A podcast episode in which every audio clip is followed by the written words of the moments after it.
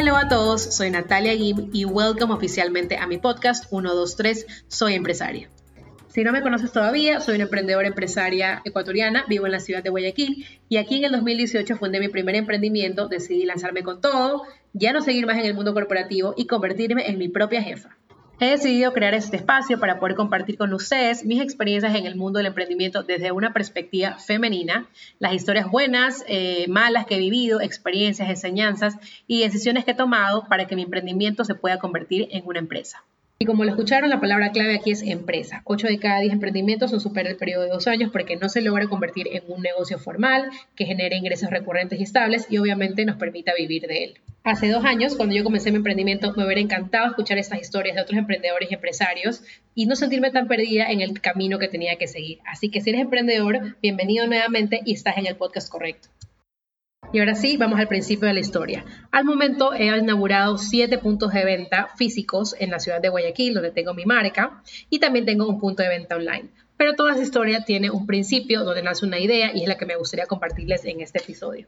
Aunque no lo crean, la decisión más difícil es creer en tu emprendimiento y tomar la decisión de que vas a invertir en él inseguridad, miedo o no, vas a dar ese primer paso. Y aunque muchas personas dicen no tienes nada que perder, sí tienes algo que perder. Puedes perder tiempo, perder tu autoestima, en caso de que tengas ya un trabajo estable, también obviamente perder tu trabajo o simplemente renunciar a la estabilidad que ya tenías. Y ahora sí, las preguntas claves. ¿Estás hecho para ser un emprendedor? ¿Estás hecho para ser tu propio jefe? ¿Y es buena tu idea? Todos queremos ser nuestros propios jefes, todos queremos ser emprendedores, pero tú tienes realmente la personalidad para ser persistente en lo que haces. En mi caso, yo les cuento un poco de mí y les doy las razones por las que yo creo que siempre supe que iba a ser mi propia jefa. Ser perfeccionista, ser exigente, ser pushy y que te gusten las cosas a tu manera es una de las cualidades para ser tu propio jefe.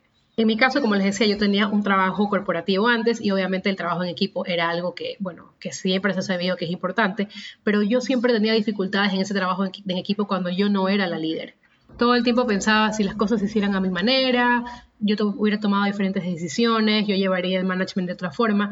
Entonces al final nunca me sentía conforme porque las cosas no se daban de la manera que yo quería. Otra de las cosas súper importantes es que creo que muchas personas piensan que cuando eres tu propio jefe o eres emprendedora, eres empresaria, puedes hacer lo que te da la gana, irte de vacaciones cuando quieras o levantarte tarde o no ir a trabajar. Y realmente es algo totalmente falso.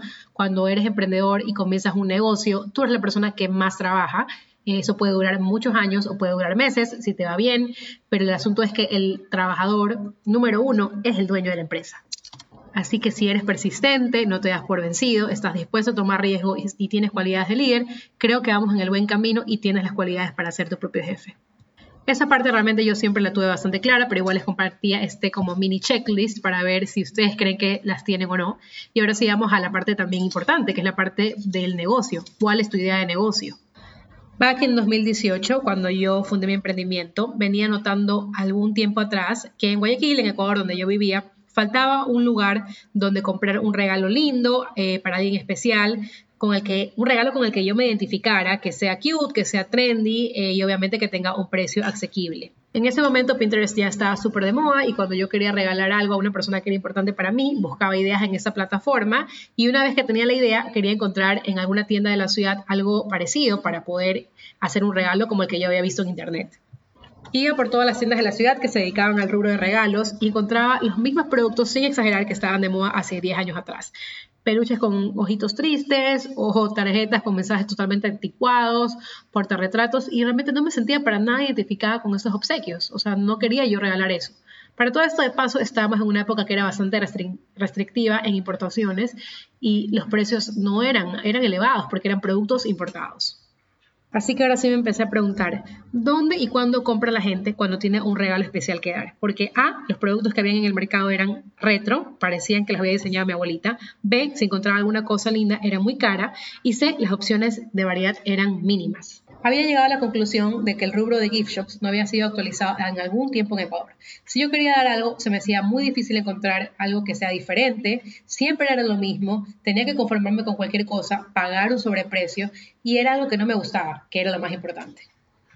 Todos hemos escuchado cuando te vas a poner un emprendimiento que te dicen, ¿ya sabes cuál es tu nicho de mercado?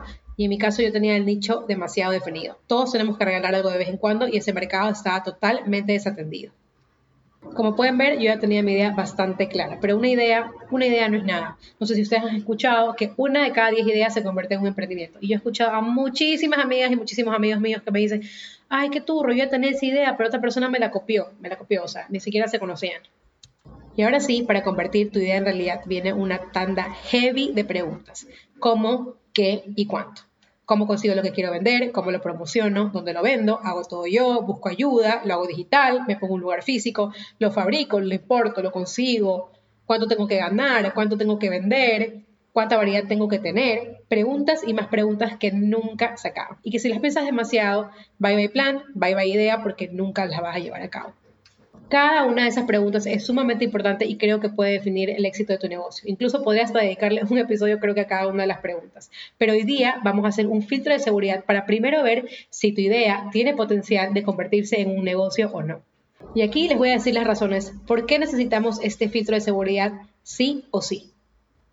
¿A cuántos les ha pasado que tienen un amigo, una prima, una tía que prepara negritos en su casa, galletas, dulces, o hace manualidades, hace pulseras, y nosotros las recomendamos a nuestros amigos e incluso les compramos. Obviamente eso está muy bueno, que tratemos de usar nuestros skills para generar ingresos adicionales, como estas personas que hacen cosas en su casa como hobby y las venden, pero eso no quiere decir que hay el potencial para llevar ese emprendimiento a un siguiente nivel.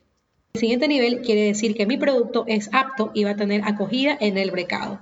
Obviamente un mercado que no está bias, de que es mi familiar, es mi conocido, que tal vez estoy dispuesta a pagar un poquito más, de que no tenga servicio de delivery o que te demores en entregarme el pedido. Y como ya revisamos las cualidades para ser tu propio jefe, aquí viene la parte de la idea. Tienes tu idea de negocio, aquí va mi filtro de seguridad de cuatro pasos que yo utilicé para mi emprendimiento y sigo utilizando para saber si mi idea es una buena idea o no. Paso 1 Pregúntale su opinión a tu público objetivo. Público objetivo no son tu mamá, tu hermana, tu mejor amiga ni tu profesora de kinder.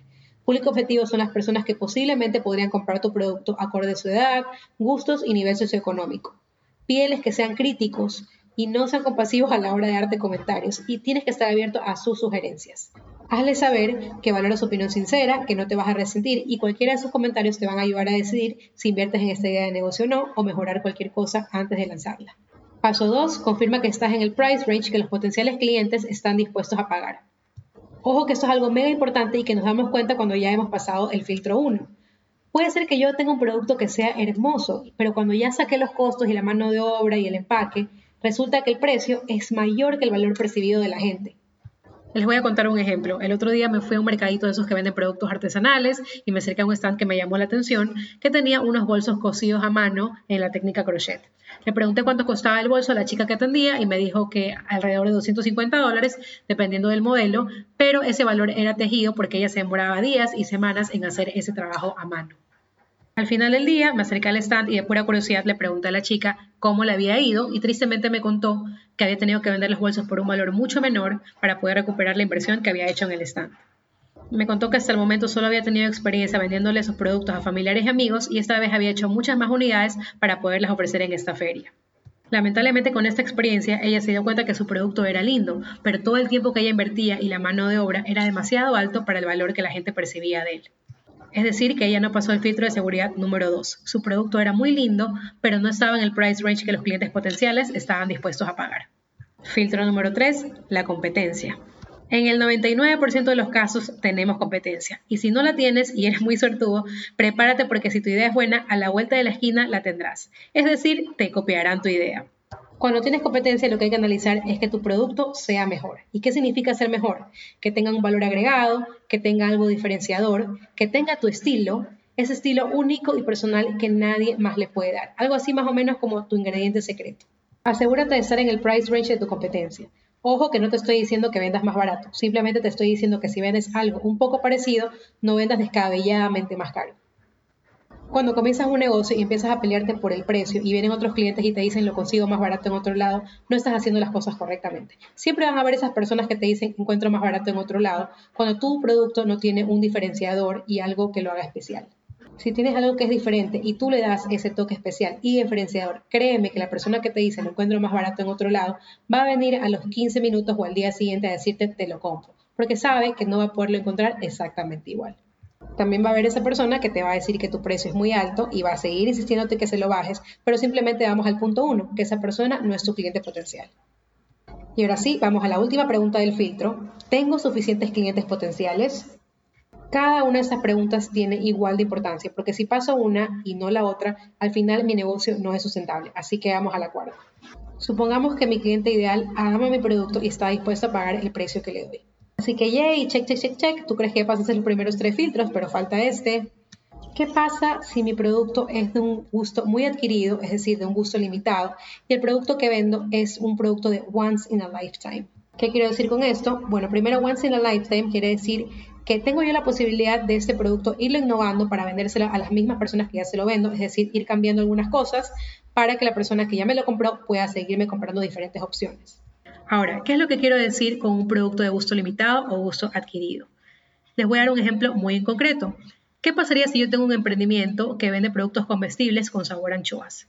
Pongo este ejemplo porque sé que a muchísimas personas no les gustan las anchoas y si tú eres una de esas personas y estás escuchando este podcast, sabes que eso es un gusto adquirido.